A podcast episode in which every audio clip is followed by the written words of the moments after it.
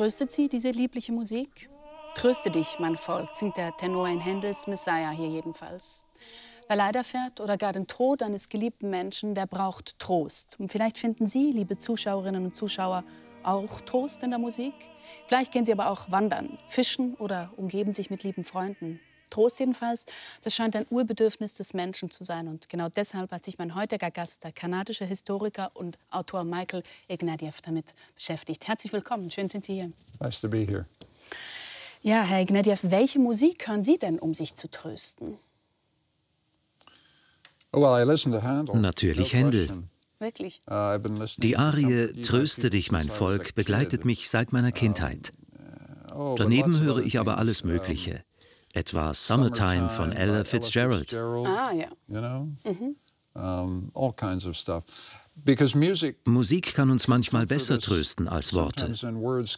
Kommen Text und Musik zusammen, wie in Tröste dich, mein Volk, trifft es uns in die Tiefe unserer Seele. Soul. Also und es tröstet Sie in dem Fall auch wirklich Händel. Also wenn Sie sagen, Sie haben es seit Kindheit gehört, das ist, dann hat es irgendwie noch so ein, ein anderer Faktor, wenn man etwas seit der Kindheit kennt, oder? Ja, es wird Teil der. Kindheitserinnerungen. Du erinnerst dich daran, wie du mit deiner Mutter und deinem Vater in der Konzerthalle in Toronto Händel gehört hast. Die Erinnerung verbindet sich mit der Familie. Das hat etwas. Tröstliches. Es gibt den Satz von Tolstoi, er beginnt damit Anna Karenina. Alle glücklichen Familien sind einander ähnlich und jede unglückliche Familie ist auf ihre eigene Weise unglücklich. Würden Sie sagen, wir sind uns in unserem Trostbedürfnis sehr ähnlich oder wie ähnlich sind wir uns? It's a good question. Das ist eine gute I- I think Frage. Ich denke, wir suchen Trost auf ähnlichen similar Wegen.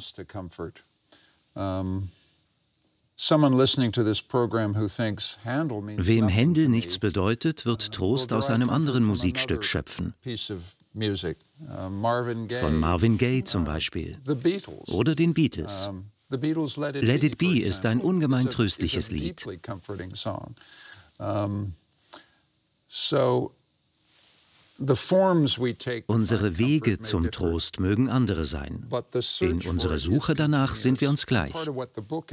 Das Buch spricht über unsere beständige Suche and nach Zuspruch und Trost, die schon in den Psalmen vor since 2000 the Jahren Psalms, ersichtlich wird. 2000 years. Das Buch geht diesem Zusammenhang nach. Sie sprechen über dieses Buch, Ihr neues Buch über den Trost. Und dem, das haben wir eigentlich ja auch der Macht der Musik zu verdanken, oder? Sie hatten da ein Erlebnis in Utrecht. Erzählen Sie mal. Ich reiste nach Utrecht für einen Vortrag. An das Thema erinnere ich mich nicht mehr wohl, aber an die Konzerte, die ich das ganze Wochenende besuchte. Vier großartige Chöre trugen Psalmen vor. Die Texte wurden dabei auf Englisch und Niederländisch über der Bühne eingeblendet. Ich weiß noch, wie ich mich wunderte, warum mich das so tief berührte. Ich bin nicht gläubig, auch wenn ich immer einen großen Respekt für. Religion hatte. Mein Vater war im Gegensatz zu mir religiös. Unter den 2000 people, I 2000 could see Menschen im Publikum sah ich viele in Tränen, offensichtlich bewegt von der Musik und den. Worten. Die Psalmen fact that gehören zu were den ältesten Texten unserer Kultur. Das machte es so bewegend. uh, I think was part of what made them moving. Sie haben dann darüber auch geschrieben, über die Psalme hier drin und über Hiob, noch ein, ein vermutlich älterer Text. Jetzt haben Sie 2017, diese, dieses Erlebnis hatten Sie 2017. Also da hatten Sie begonnen, dann über Trost zu schreiben, sich damit zu befassen. Herausgekommen ist es in einer Zeit einer globalen Pandemie, einer Zeit, wo man immer wieder darüber spricht, welche Quellen von Trost es gibt. Würden Sie denn sagen, dass ihr Ihre, Ihr Eindruck auch war, dass es zu wenig tröstliche Ressourcen gibt, dass Sie quasi eine Ideengeschichte hier verfasst haben? Um, I, I think people Die Menschen finden an allen möglichen Orten Trost und. Zuspruch. Sie brauchen dazu meinen Rat nicht. is Aber ich hatte das Gefühl, dass uns die Sprache abhanden gekommen ist, wahren Trost zu spenden. Natürlich sprechen wir darüber, jemanden aufzumuntern, etwa indem wir ihn umarmen. Aber um wirklichen Trost zu spenden, muss ich ihrem Leiden oder ihrer Trauer durch meine Worte einen Sinn geben, an dem sie sich aufrichten können. Aus dem gespendeten Trost entsteht die Hoffnung, weiterzugehen. Dies ist aus unserem Sprachgebrauch verschwunden. Die Trostspende ist eine religiöse Idee, die mit dem schwindenden Einfluss von Religion auf unser Leben verloren gegangen ist. Aber Sie haben natürlich recht. Während der Pandemie sucht jeder im Internet nach Halt und Zuspruch von Künstlern, Musikerinnen und Schriftstellern, die solche Angebote machen. Das zeigt mir, wie tief dieses Bedürfnis nach Trost in uns allen ist. Und da, das möchte ich jetzt besser verstehen. Sie sind ja Historiker. Sie haben auch in Cambridge, in Oxford, in Harvard gelehrt, haben viele Sachbücher geschrieben. Sie haben auch Prosa geschrieben und jetzt eben ähm, ein Buch über den Trost. Weshalb haben Sie diesen, weshalb dieser Fokus, äh, diese Fokusverschiebung? Ich bin Historiker, es ist also keine eigentliche Neuausrichtung. Ich kehre bloß zu dem zurück, was ich am besten kann, nämlich Geschichten aus der Vergangenheit zu erzählen. Der Gang in die Vergangenheit hilft mir bei meiner sehr einfachen Botschaft, dass Trostsuchende sich an die Überlieferung aus 3000 Jahren menschlicher Kultur wenden können. An die Psalmen zum Beispiel oder an Quellen außereuropäischer Kulturen wie den muslimischen Glauben. Die europäischen Traditionen sind nicht die einzigen, auf die man zurückgreifen kann, aber sie sind mir halt am vertrautesten. Deshalb ging ich zu ihnen zurück. Meine Leistung besteht darin, die Vielzahl der trostspendenden Quellen aufzuzeigen, ohne bestimmte davon zwingend zu machen. Wer sich aber mit unserer Tradition vertraut machen will, dem empfehle ich, Zeit mit Cicero oder Marc Aurel zu verbringen. Warum? In den Psalmen kann man nachlesen, was es heißt, verzweifelt zu sein, sich einsam zu fühlen und sich zu fürchten. Allein schon diese Beziehung, sich über die Zeit hinweg verstanden zu fühlen, ist an sich tröstlich. Die Hinwendung zum Thema kam, als ich spürte, dass die Menschen weinten, weil sie erkannten, dass jemand über alle Grenzen der Zeit ihr Leid hörte. Dieses Gefühl ist extrem bedeutsam. Also diese überhistorische Verbindung, wir kommen danach noch mal auf das zurück. Nehmen wir ein Beispiel aus, aus Ihrem Leben. Mich interessiert sehr, wie Sie mit, mit Rückschlägen umgegangen sind. Sie haben selber einen Abstecher in die Politik gemacht. Sie waren Vorsitzender der liberalen Partei in Ihrem Heimatland Kanada. Ja. und haben da dann einen argen Rückschlag erfahren. Wir hören uns mal an, was Sie am Wahlabend zu Ihrem Misserfolg sagen. Es ist hart so zu verlieren. Umso wichtiger ist es, sich an die glücklichen Momente in der Politik zu erinnern. Die Momente, in denen wir uns gegenseitig inspiriert haben. Die Momente, in denen wir das Gefühl hatten, das Wesen unseres Landes erfasst zu haben. Die Momente, in denen wir die Ziele und Sehnsüchte eines großen Volkes aufgegriffen und ausgesprochen haben. Dafür ist die politische Führung da. Niederlagen sind hart, Niederlagen sind schmerzhaft, Niederlagen sind schwierig. Lasst uns heute Abend alle an unsere Liebe zu unserem Land, unseren Respekt für unsere Mitbürger und unsere Hingabe an den öffentlichen Dienst denken. Ja, dann, wie, wie geht es Ihnen, wenn Sie das sehen? Es ist ein Schock, das wiederzusehen. Allein schon die Zahlen am unteren Rand. Ich wurde vernichtend geschlagen. Ja.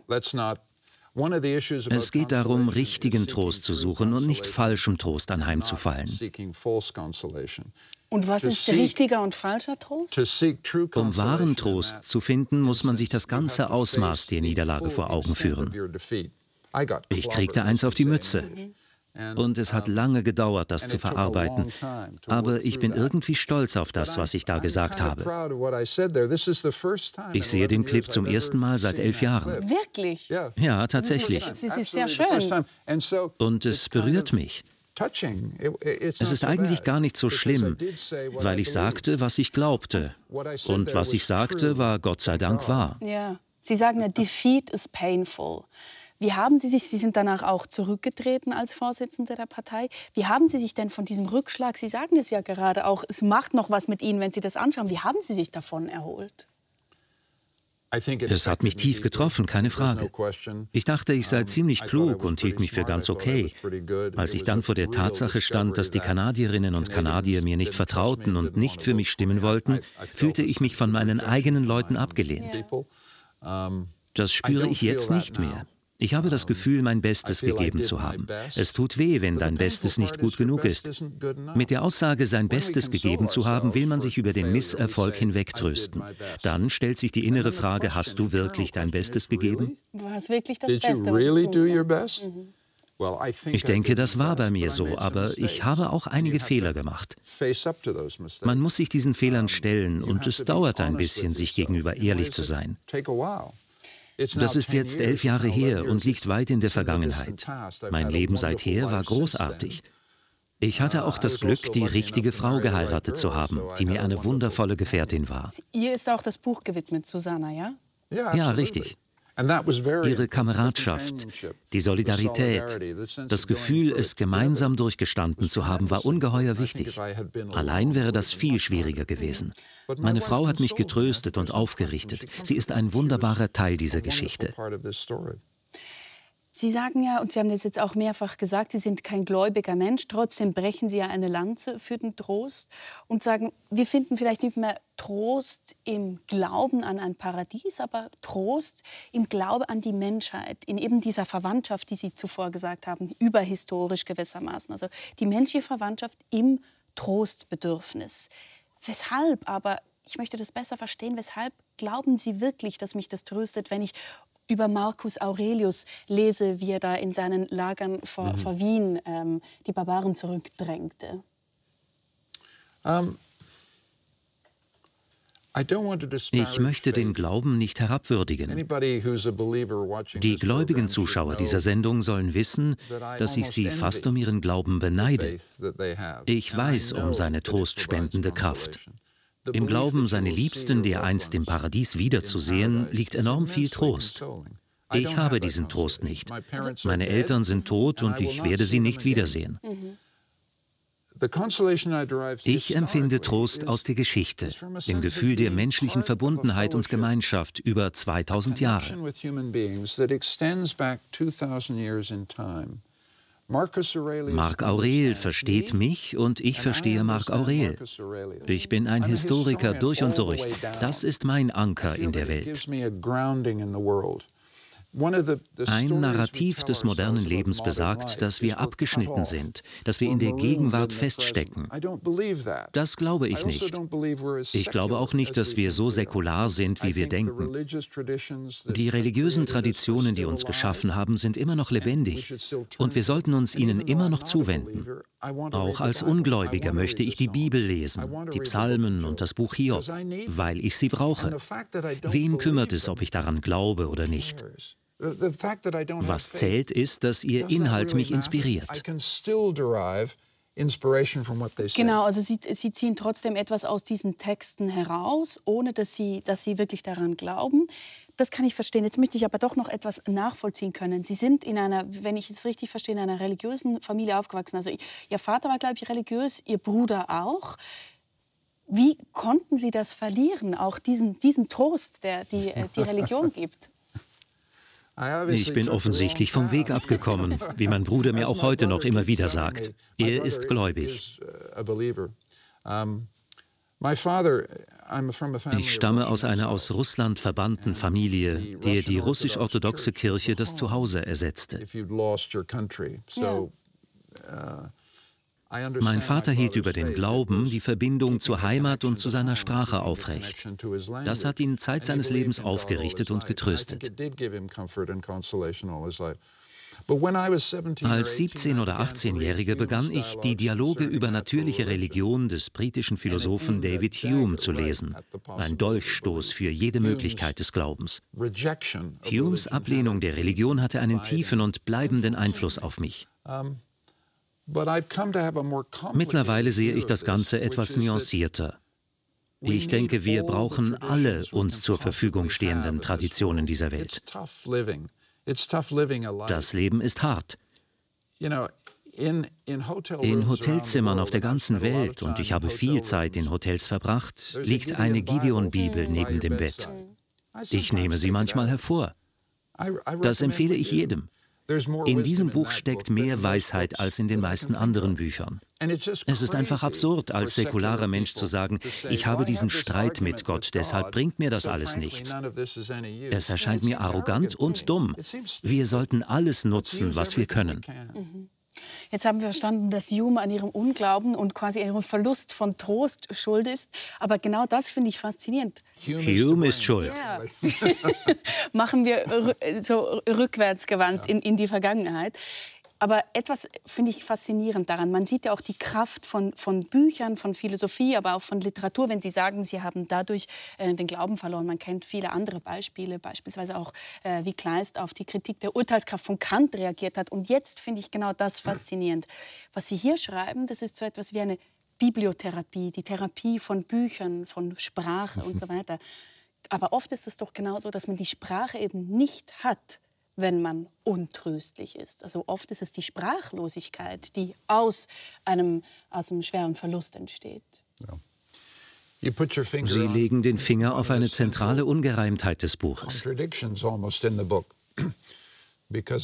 Einerseits plädiere ich dafür, zu diesen Büchern zurückzugehen, weil sie Trost bieten.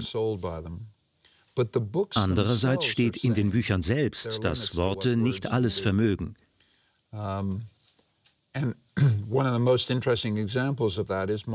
Eines der interessantesten Beispiele dafür ist der große französische Essayist des 16. Jahrhunderts Michel de Montaigne. Er hatte die größte Bibliothek aller Franzosen seiner Zeit. Keiner war gelehrter als er. Aber 1586 schrieb er inmitten des Bürgerkriegs und dem Wüten der Pest in einem späten Essay, Leg die Bücher weg, sie können dir nicht helfen. Da ist dieser Widerspruch. Ich sage, geh zurück und lies Montaigne. Und Montaigne antwortet uns, naja, vielleicht können dir die Bücher nicht helfen. Es gibt diese wunderbare Begebenheit, als er sich bemüht, eine Frau zu trösten, die um ihren Mann trauert. Erst überlegt er sich, ihr Marc Aurel oder Cicero zu lesen zu geben, merkt dann aber bald, wie dumm das angesichts der tiefen Trauer der Frau wäre. Also setzt er sich zu ihr und versucht sie im Gespräch von ihrem Kummer abzulenken. Das ist tiefmenschlich und echt. Er versteht die Begrenztheit von Worten. Wie Sie schon sagten, trösten ist etwas vom Schwierigsten. Wenn wir vor jemandem stehen, der seinen Partner oder einen Geschwister verloren hat, stellen wir fest, dass uns die Worte fehlen. Es gibt nichts, was wir sagen können. Alles, was man tun kann, ist bei den Menschen zu sitzen. Das Thema Trost interessiert mich, weil er trotz unserer Sprachlosigkeit die tiefste Form der Verbundenheit darstellt, die man mit anderen eingehen kann. Wir können nichts anderes tun, als über unsere Anwesenheit physischen Trost zu vermitteln. Wir können keinen wahren Trost spenden, weil man bestimmten Formen des Leidens keinen Sinn verleihen kann. Der Verlust eines Kindes erscheint sinnlos, wie jeder bestätigen kann, der diese schreckliche Erfahrung gemacht hat. Selbst als Gläubiger kann man nicht verstehen, warum einem Gott so etwas antun würde. Hier trifft Trost auf ein Leiden, das so schwer zu verstehen ist, dass einzig der Respekt davor bleibt. Aber eigentlich heißt, heißt das ja auch, wir sind im, im, im engeren Sinne und ganz im Grunde genommen untröstlich, wenn etwas wirklich Schlimmes geschieht. Man kann nicht viel tun dagegen, außer die Zeit vergehen zu lassen. Manchmal kann nur die Zeit heilen, wie schon Cicero sagte. Jeder, der Leid erfahren hat, weiß, dass die Zeit auf eine geheimnisvolle Weise heilt. So ist Trost ein bewusster Prozess des Nachdenkens und der Sinnsuche, aber gleichzeitig auch ein zutiefst unbewusstes Geschehen. Meine Eltern starben in den 90er Jahren im Abstand von ein paar Jahren. Ich war damals untröstlich. Das bin ich heute nicht mehr. Heute denke ich an sie mit Liebe, Zuneigung und Dankbarkeit. Sie erscheinen mir in meinen Träumen. Es ist also etwas passiert, ohne dass ich sagen könnte, wie ich Trost gefunden habe. Das Leben hat mich getröstet. Mhm. Also es ist irgendwie auch, das finde ich faszinierend, eine Bewegung irgendwie zu diesen Texten hin, von diesen Texten wieder weg und eine Bewegung einfach in der, in der Zeit, was Sie Trost nennen. Yes. Ja, so ist es. Man sucht in der Vergangenheit nach einem Sinn. Man findet Trost im Wissen, dass andere Menschen Ähnliches durchgemacht haben. Man stärkt sich im Zusammensein mit anderen Menschen, die einem sagen, ich weiß, was du durchmachst. Dann gibt es diese unbewussten Prozesse, wie Heilung geschieht, und ich hoffe, sie geschieht. Es gibt natürlich auch die Therapie. Ich möchte nichts Negatives über Therapeuten sagen. Also Sie meinen Psychotherapie zum Beispiel? Ja, als meine Eltern starben, ging ich anderthalb Jahre zu einem Therapeuten. Ich bin ihm sehr dankbar, das war hilfreich. Nicht alleine ausschlaggebend, aber Teil des Prozesses. Wir haben jetzt auch, Sie haben immer wieder diesen religiösen Trost angesprochen, der Ihnen irgendwie durch Hume verwehrt bleibt. Ähm, und es gibt ja auch in, in der heutigen Zeit, wie Sie sagen, äh, sagen wir Erben eines Aufstands gegen den Trost, nämlich eben gegen diesen religiösen Trost, der man könnte sagen, Vertröstung aufs Jenseits sein kann. Zumindest äh, dieser Trost war Marx ein Dorn im Auge. Und er, für ihn war es klar, Trost gibt es nur auf dieser Erde im Sinne davon, dass wir Gerechtigkeit im Hier und Jetzt einfordern und einlösen müssen. Und deshalb ist die Revolution eigentlich der Trost. Aber das ist Ihnen nicht geheuer. Sind Sie ein Antirevolutionär oder weshalb ähm, haben Sie etwas dagegen? Als Sohn und Enkel von jemandem, der in der russischen Revolution alles verloren hat, bin ich in der Tat kein großer Revolutionär. Mhm. Aber ich würde argumentieren, dass wir sowohl Erben einer Tradition des Trostes wie auch der Revolte dagegen sind. Auch sie muss verstanden und respektiert werden. Marx ist nicht mein Typ, aber mit Blick auf den jungen Marx im Paris der 1840er Jahre muss man feststellen, dass er die Religion sehr ernst nimmt. Von ihm stammt der wundervolle Satz, die Religion ist das Herz einer herzlosen Welt. Das kann nur sagen, wer versteht, wie viel Trost die Religion für hart arbeitende Männer und Frauen bereithielt, die keinen Ausweg aus der Armut und dem Überlebenskampf sahen.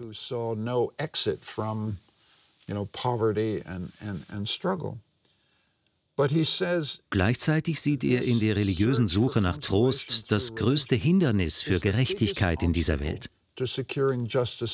Genau. Er will den religiösen Trost überwinden und für Gerechtigkeit im Hier und Jetzt kämpfen. Diesen Teil von Marx kann man einfach nur bewundern. Seit 150 Jahren teilen auch Sozialisten und Sozialdemokraten diesen nach Gerechtigkeit strebenden, edlen Aspekt des Säkularismus.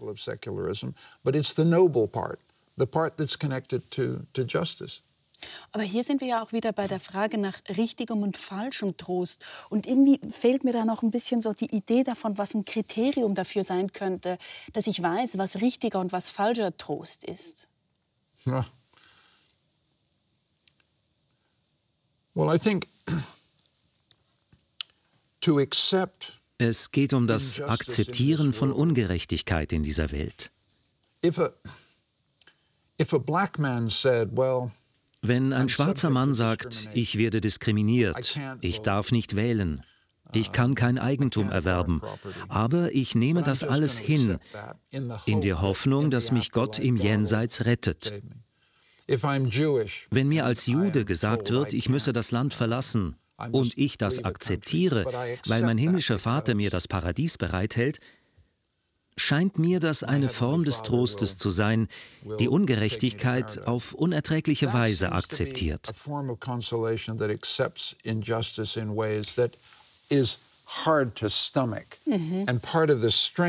Die Revolte gegen die Vertröstung war vor allem deshalb bedeutend, weil sie das Akzeptieren von Ungerechtigkeit als falschen Trost entlarvte.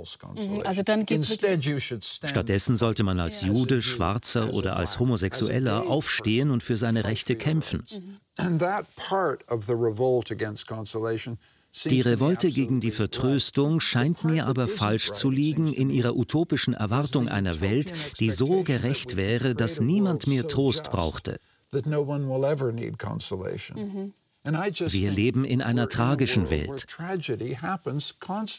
Trotz der enormen medizinischen Entwicklung sterben Kinder einen sinnlosen Tod. Trotz all des technologischen Fortschritts wird es immer furchtbare Tragödien geben. Es lässt sich keine Welt denken, in der wir des Trostes nicht mehr bedürften. In seiner Revolte gegen den Trost dachte sich Marx eine Welt, in der wir keinen Trost mehr brauchen würden. Das erscheint mir als eine Illusion.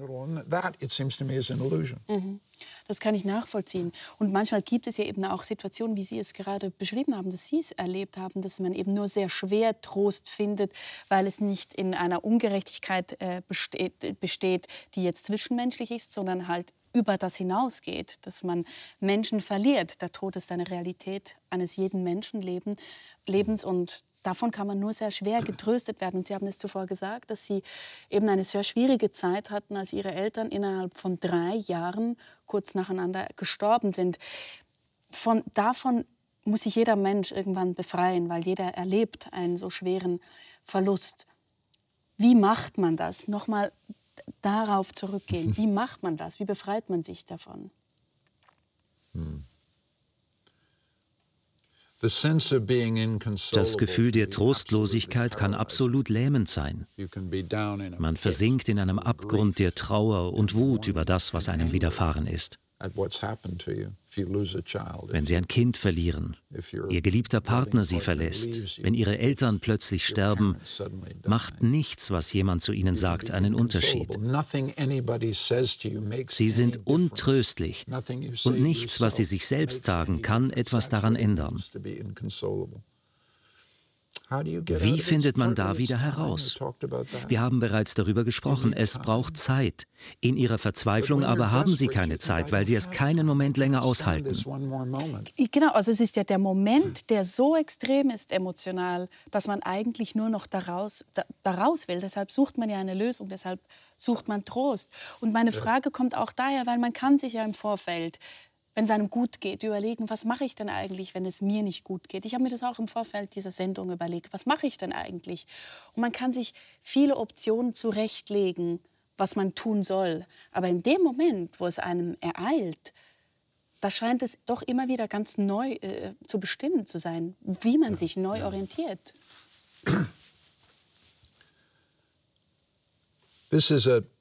Das ist eine sehr schwierige Frage. Ich möchte vorsichtig damit umgehen. Denn es gibt Formen der Verzweiflung, bei denen man den Ausweg nur noch im Suizid sieht.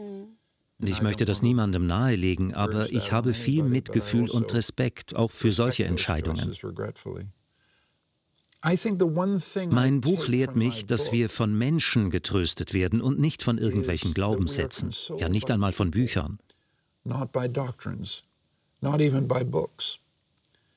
Der einzige Rat, den ich den Untröstlichen geben kann, ist, sich nicht abzuschotten, sondern zu versuchen, den Kontakt zu anderen Menschen aufrechtzuerhalten, selbst wenn nichts von dem, was sie sagen, einem etwas bedeutet. Leben Sie die Gemeinschaft, lassen Sie sich berühren. Körperliches Wohlbefinden ist unglaublich wichtig. Physical comfort is incredibly important here. Uh, das Buch sagt nicht, man kann seinen Weg aus Schwierigkeiten herausdenken. Bestimmte Dinge sind so tough, dass kein Denken, sondern einzig das Zusammensein mit Menschen und die Alltagsroutine helfen. Einer der gelehrtesten Zeugen im Buch ist Michel de Montaigne. Er stellt fest, dass er in schwierigen Phasen seines Lebens von den einfachen, unbeachteten Beschäftigungen getragen wurde, die nacheinander bis zum Tagesende verrichtet werden. Er erkennt darin eine große Weisheit und setzt sein Vertrauen erstens in menschliche Kontakte und zweitens in den Rhythmus des Lebens. Versuchen Sie sich vom Leben retten und tragen zu lassen, bis zum Moment, in dem Sie plötzlich eine Art Hoffnung spüren. Trost ist eng verbunden mit Hoffnung. Trost setzt mit dem Gefühl ein, dass es irgendwie weitergehen kann.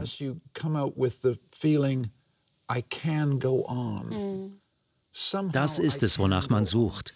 Ich weiß zwar nicht wie, aber ich kann weiterleben. Entscheidend bei diesem Versuch ist manchmal schlicht die Gesellschaft anderer Menschen.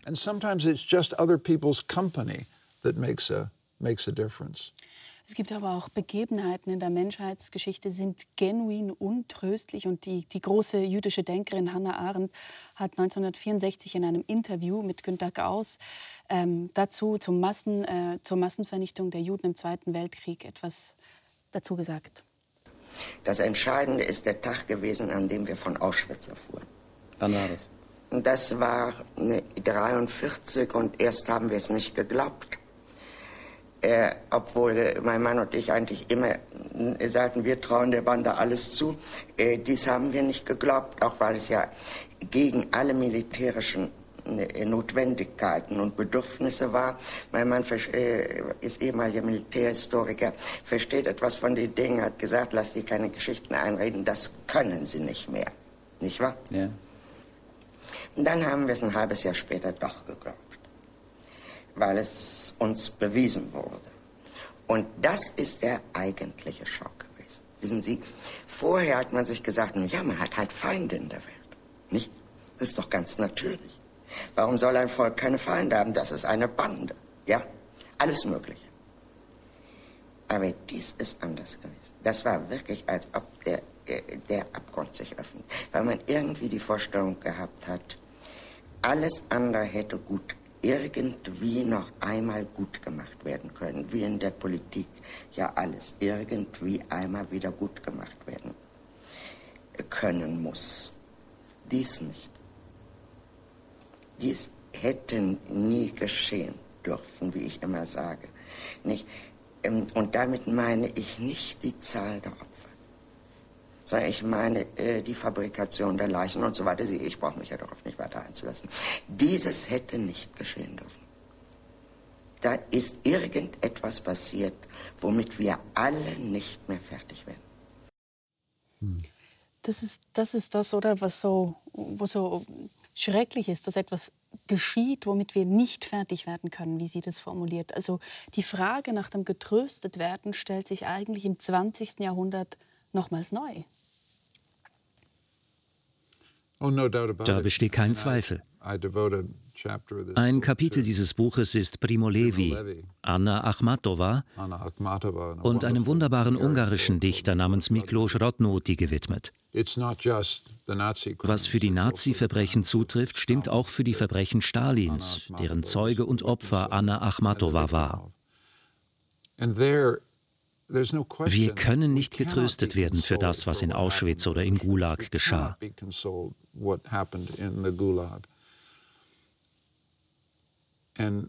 Es begründet das Gefühl, dass wir unser Vertrauen in die Menschen nie wieder erlangen werden.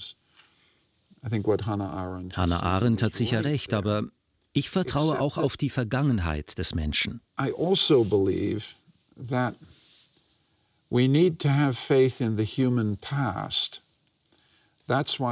Also. Deshalb der Bezug auf die Psalmen und auf Hiob. Die Geschichte des Menschen ist eine von Vernichtung, nicht erst seit Hitler und Stalin. Wir haben uns seit Anbeginn der Zeit aus sinnlosen Gründen gegenseitig massakriert. Dieses war das Schlimmste, Totalste, Wahnsinnigste. Aber es gibt auch eine andere Geschichte des Menschen. Eine Geschichte der Liebe und des Mitgefühls, der Hingabe und der Fürsorge und des Glaubens und der Vernunft. Auschwitz und der Gulag löschen diese Geschichte nicht aus. Mein Buch erwähnt hierzu noch etwas weiteres. Primo Levi kam 1944 als junger Italiener nach Auschwitz und überlebte, auch weil er sich auf diese Tradition besann. Als er im KZ in Auschwitz für Suppe anstand, erinnerte er sich an Dante, der sagte, du wurdest nicht geboren, um wie ein Tier zu leben. Das ist ein unglaublicher Moment. Sich mit dieser Tradition verbinden zu können, hat ihm geholfen zu überleben. Die Besinnung darauf gab ihm die Kraft, weiterzuleben. Nicht viele erinnern sich an den ungarischen Dichter Miklos Radnoti. Er schrieb noch zwei Wochen vor seiner Ermordung Gedichte, weil er zeigen wollte, dass ein Dichter auch angesichts seiner Vernichtung schreiben kann.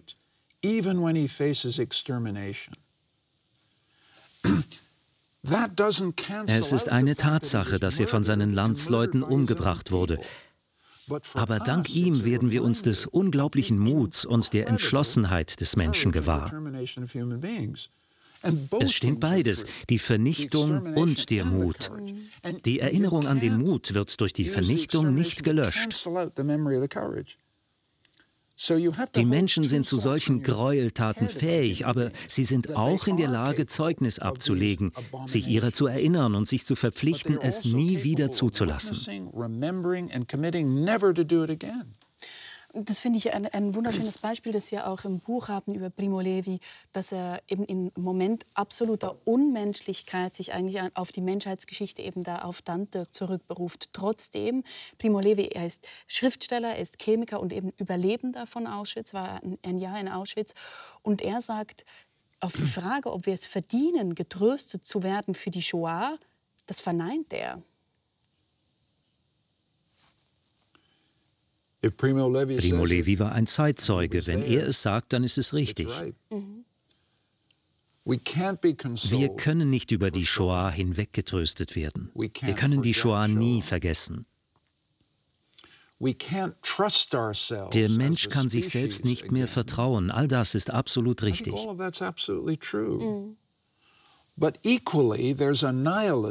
Daraus kann aber ein Nihilismus folgen, den ich ablehne. Wie sollen wir weitergehen, wenn wir uns nicht an Dante erinnern? Wie weiterleben, wenn wir uns nicht an Primo Levi erinnern oder an Anna Akhmatova? Eine unglaublich mutige Frau, die zu einer Zeit Gedichte schrieb, als sie nicht einmal die beschriebene Seite aufbewahren konnte, sondern sie verbrennen musste, damit die Geheimpolizei sie nicht fand. Sie behielt den Verszyklus Requiem auswendig im Kopf. Daran sollte man sich erinnern. Es tröstet uns nicht über Stalins Verbrechen hinweg, aber es sagt uns etwas Entscheidendes. Stalin wird nicht das letzte Wort haben. Hitler wird nicht das letzte Wort haben. Ich betone das mit allem Nachdruck, weil diese Einordnung sehr wichtig ist.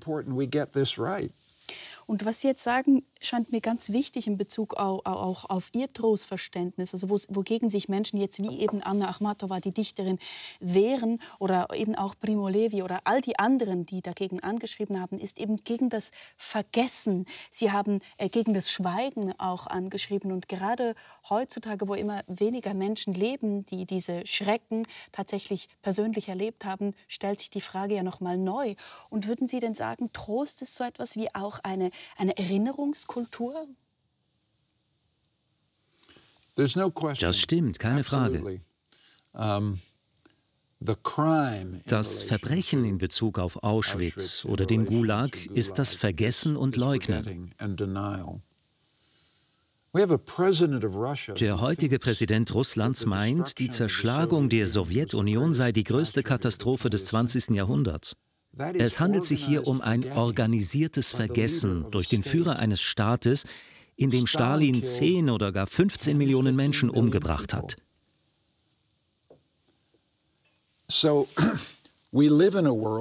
Heute geschieht das Vergessen also nicht einfach nur, weil die Zeitzeugen sterben. Das Vergessen wird von Staaten organisiert und reproduziert, um ein falsches Narrativ über die Sowjetunion zu schaffen, das die Fähigkeit der Russen zur Freiheit im Keim erstickt.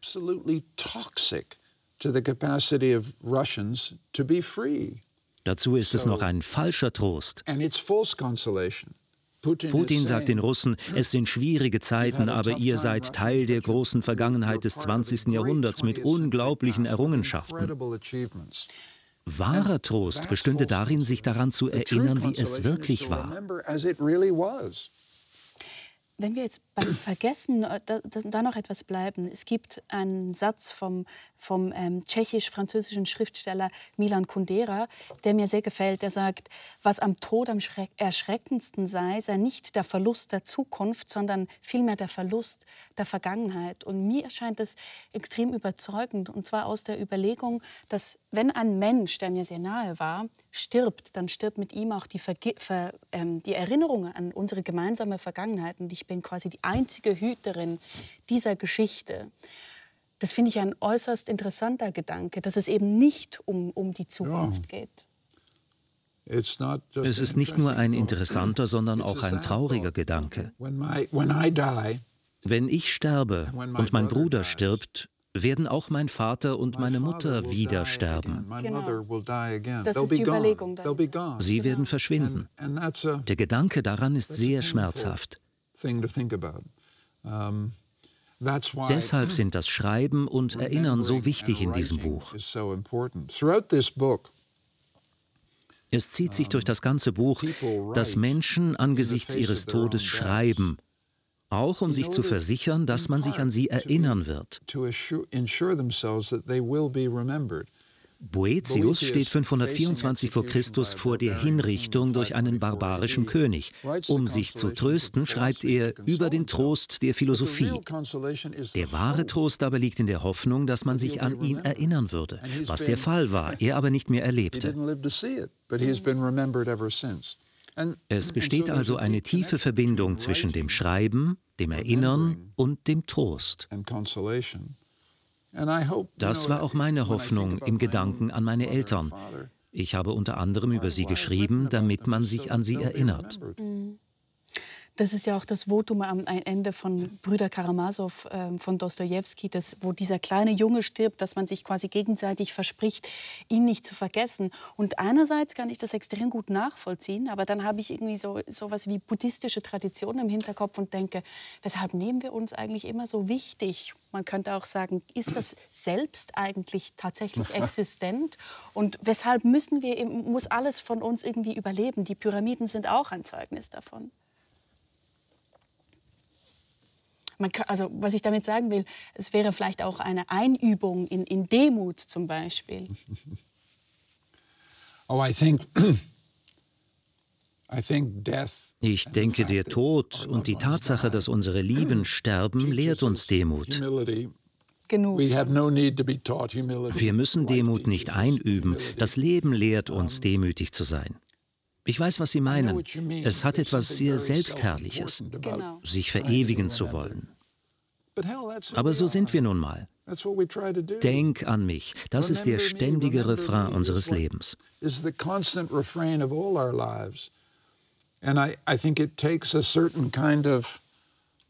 Es braucht eine gewisse Weisheit, die ich mir langsam erschließe, so hoffe ich, zu akzeptieren, dass nichts von mir bleibt, wenn ich gegangen bin. Das war's. Mit dem Tod meiner Kinder stirbt auch die letzte Möglichkeit der Erinnerung an mich.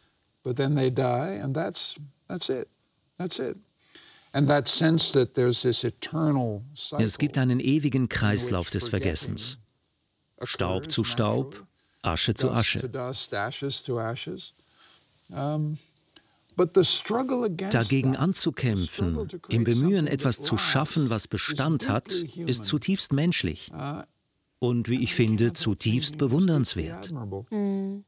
Sie haben sich auch mit dem Trost im, von Menschen im Angesicht des Todes beschäftigt und dafür haben Sie auf Cicely Saunders zurückgegriffen, der Pionierin der Palliativmedizin und der Begründerin von der Hospizbewegung. Hören wir euch kurz mhm. zu. In the very first ward that I took over, there was this young Polish Jew who was just 40 at that time, who didn't know, as I did, that he had an advanced cancer, who had no family and really very few friends. And I followed him up as his social worker. And when he became more ill, he was admitted to another hospital in another part of London. And I was really one of his few friends, and I spent a lot of time visiting him. And I suppose, in a way, it sounds a strange relationship, but we became to know each other on a very deep level in the two months or so that he had left. And there was obviously a tremendous need for him to give some meaning to his life because here he was, dying at the age of 40 and feeling really no ripple on the pool. Uh, it hadn't made a difference that he'd been there. And talking about those needs of his to understand sort of who he was, what has happened, and so on. Uh, the idea of somewhere that could have helped him better than the busy, busy ward he was in, good though his ward sister was, sort of grew up between us. Ja, das ist offenbar auch keine Seltenheit. Also auch der US-amerikanische Schriftsteller und Psychiater Irvin Yalom hat viele Menschen in den Tod begleitet und hat mhm. genau das bestätigt. Die Menschen, die am meisten Furcht vor dem Tod hatten, waren jene, die das Gefühl hatten, sie lassen irgendwie nichts zurück. Sie hatten ihre Möglichkeiten nicht mhm. ausgeschöpft. Erkennen wir denn das Wichtige immer erst zu spät oder generell? Warum überhaupt? Cicely Saunders hat verstanden, dass sterbende Menschen sich nicht nur von der physischen Erfahrung des Todes fürchten, etwas, was uns allen gemein ist, sondern auch vom Bedauern gequält werden, dass ihr Leben keinen Sinn gehabt hat oder dass sie mit ihren Angehörigen keinen Frieden geschlossen haben. Manche Menschen verlassen diese Welt in Streit, Hader und Traurigkeit quarrels and arguments and bitterness and sadness. Cicely Saunders war bewusst, dass es einen Ort und eine Zeit dafür braucht, Trost spenden zu können. Angehängt an Schläuche im Krankenhaus stirbt es sich nicht gut. Wie viel schöner wäre ein Hospiz, wo man seine Kinder und seine Lieben um sich scharen und diese letzten Gespräche führen kann. Und sie verstand noch etwas anderes, das mich sehr geprägt hat. Sie wusste, dass man auch im Sterben etwas für jemand anderen tun kann. Dass man einen guten Tod sterben kann, mutig und demütig.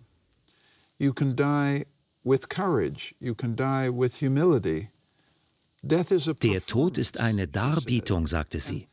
Man hat die Möglichkeit, durch sein Sterben anderen Menschen die Angst vor dem Tod zu nehmen. Der Tod ist nicht das Ende. Bis ganz am Schluss kann man anderen Trost spenden. Ich habe keine Ahnung, ob ich dazu fähig sein werde, aber es drückt aus, was ich meinen Kindern oder meiner Frau mit meinem eigenen Tod schenken möchte. Ich würde ihnen im Abschied gerne sagen, habt keine Angst.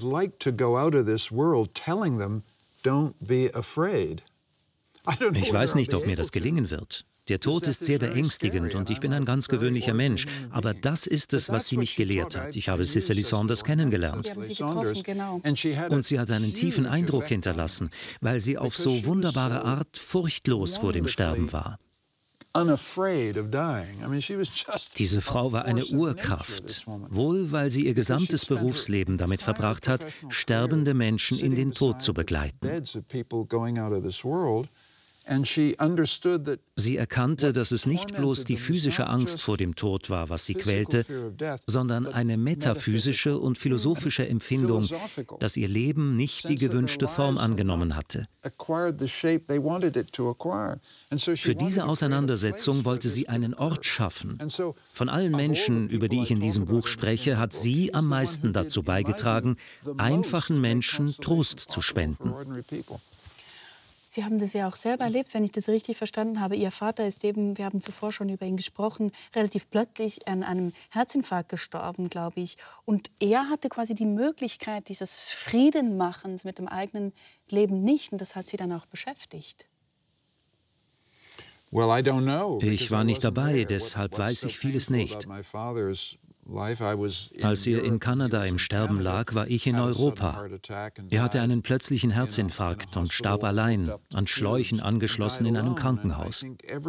Jeder, der seine Eltern liebt, findet es schrecklich, dass seine Eltern allein sterben. Das macht mich sehr traurig. Ich hätte da sein wollen, um all die Dinge zu sagen, die man sagen möchte. Dad, du warst ein ziemlich toller Vater. Diese Möglichkeit hatte ich nicht. Und so hängt eine gewisse Trauer über dem Rest des Lebens. Ich bin jetzt mit dem Tod meines Vaters im Reinen, denn, wie wir schon sagten, es ist seither viel Zeit vergangen. Hierin liegen aber einige der ältesten Pflichten, die Menschen einander gegenüber haben. Eine Tochter möchte ihren Eltern in schwierigen Zeiten beistehen. Umgekehrt auch die Eltern. Das ist in uns angelegt. Wenn das nicht geschieht, kann ein enormes Gefühl der Trauer entstehen. Mhm. Den zuvor erwähnten, äh, der zuvor erwähnte Irvin Yalom, der hat letztes Jahr ein Buch geschrieben, zusammen äh, zuerst mit seiner mit seiner ja. lange, lange verbündeten Frau, die dann gestorben ist, Marilyn, unzertrennlich heißt das yes. Buch. Und er hat es begonnen mit einem Zitat, nämlich Trauern ist der Preis, den wir zahlen, wenn wir den Mut haben, andere zu lieben. Sind Sie einverstanden? Oh, oh no Unbedingt. No question. Es liegt viel Tröstliches darin, jemanden daran zu erinnern, dass die Trauer über die Verstorbenen in direktem Zusammenhang mit der Liebe steht, die man füreinander hatte. An diese Liebe gilt es sich zu erinnern. In unserem Freundeskreis haben kürzlich einige Frauen ihre Partner verloren. Das ist es, was man sagen kann. Schau, es macht dich im Moment fertig, weil du ihn so sehr geliebt hast. Und er hat dich geliebt. Es gilt, Zeuge dieser Liebe zu sein, damit nicht der Gedanke aufkommt, alles wäre nur eine Illusion gewesen. Ich sah doch, wie sie ihn und er sie liebte. Man versucht, die Menschen zu trösten, indem man diese Verbindung zwischen Trauer und Liebe herstellt. Glauben Sie, man kann lernen, Abschied zu nehmen? Ich hoffe es. Wir haben zuvor das Thema Hoffnung angesprochen. damit möchte ich auch enden, damit es vielleicht auch etwas heiterer wird. ähm, mich hat gewundert, dass Sie darüber nicht äh, groß schreiben. Das kommt in Ihrem Buch meines Erachtens nicht so viel vor. Und ich habe dabei auch eben an Hannah Arendts Gedanken, ähm, hatte ich im Kopf, zu Händels Messiah, den wir zu Beginn gehört haben. Sie sagte nämlich, das Geniale an der christlichen Botschaft ist doch, dass es eben diesen Fokus auf die Geburt eines Kindes hat. Und das Kind, das ist ein Bündel an, an Potenzial und damit auch immer Hoffnungsstiften für alle, die eben nicht mehr Anfang yes. sind. Und ich finde genau diesen Gedanken äußerst tröstend. Oh, Absolut. Ich habe keine Enkelkinder, leider. And that's part of it. That sense I, about Letztes Wochenende hatten meine Frau und ich Freunde mit einem 15 Monate alten Kind zu Besuch. Wir waren erfüllt vom Staunen im Wissen um dieses Bündel an Potenzial.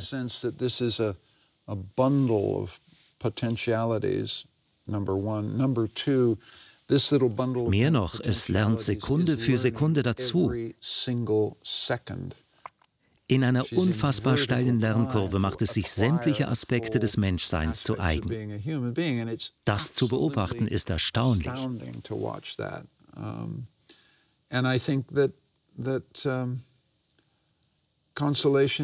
Trost ist immer mit der Hoffnung verbunden, dass es ihnen besser gehen wird als uns, mhm, mhm. dass sie weiterkommen werden als wir und mehr wissen. Mit dem Buch verfolge ich auch die Absicht, ihnen etwas mit auf den Weg zu geben. Mhm. Sie sind ja Historiker und es gibt Menschen, die haben in der Erinnerung, ähm, suchen die Trost im Sinne davon, dass sie sagen, das damals, das wirkt irgendwie farbiger, das wirkt größer als das heute. Wie halten Sie es denn mit der Nostalgie? Ich bin überhaupt nicht nostalgisch. Kennen Sie nicht. In der Nostalgie liegt viel falscher Trost. Das große Drama unserer Zeit liegt darin, dass wir ganz allgemein Trost finden müssen über eine soziale Hoffnung für die Zukunft. Der Klimawandel macht das schwierig, die Pandemie macht es schwierig. Und es ist auch schwierig wegen der aktuellen geopolitischen Spannungen, etwa dem drohenden Krieg in der Ukraine.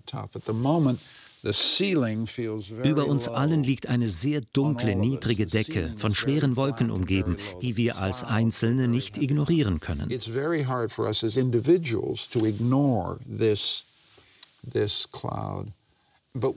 Wir müssen uns zu einer kollektiven Hoffnung durchringen, die uns eine gemeinsame Zukunft ermöglicht. Gerade der Klimawandel hat uns alle überschattet im Gefühl, dass wir vielleicht gar keine Zukunft mehr haben. Ich bleibe aber ein unverbesserlicher liberaler Optimist. Ich glaube wirklich an die Fähigkeit der Menschen, Lösungen für unsere Probleme zu finden. Das ist es, was mich die Geschichte lehrt. Es ziehen immer wieder Wolken über uns auf. Aber wir finden auch immer einen Weg, sie zu vertreiben. Dank unseres Verstands. Wir sind die gewiefteste Spezies in der Natur. Eine sehr zerstörerische und gewalttätige Spezies, aber auch eine sehr weise Spezies.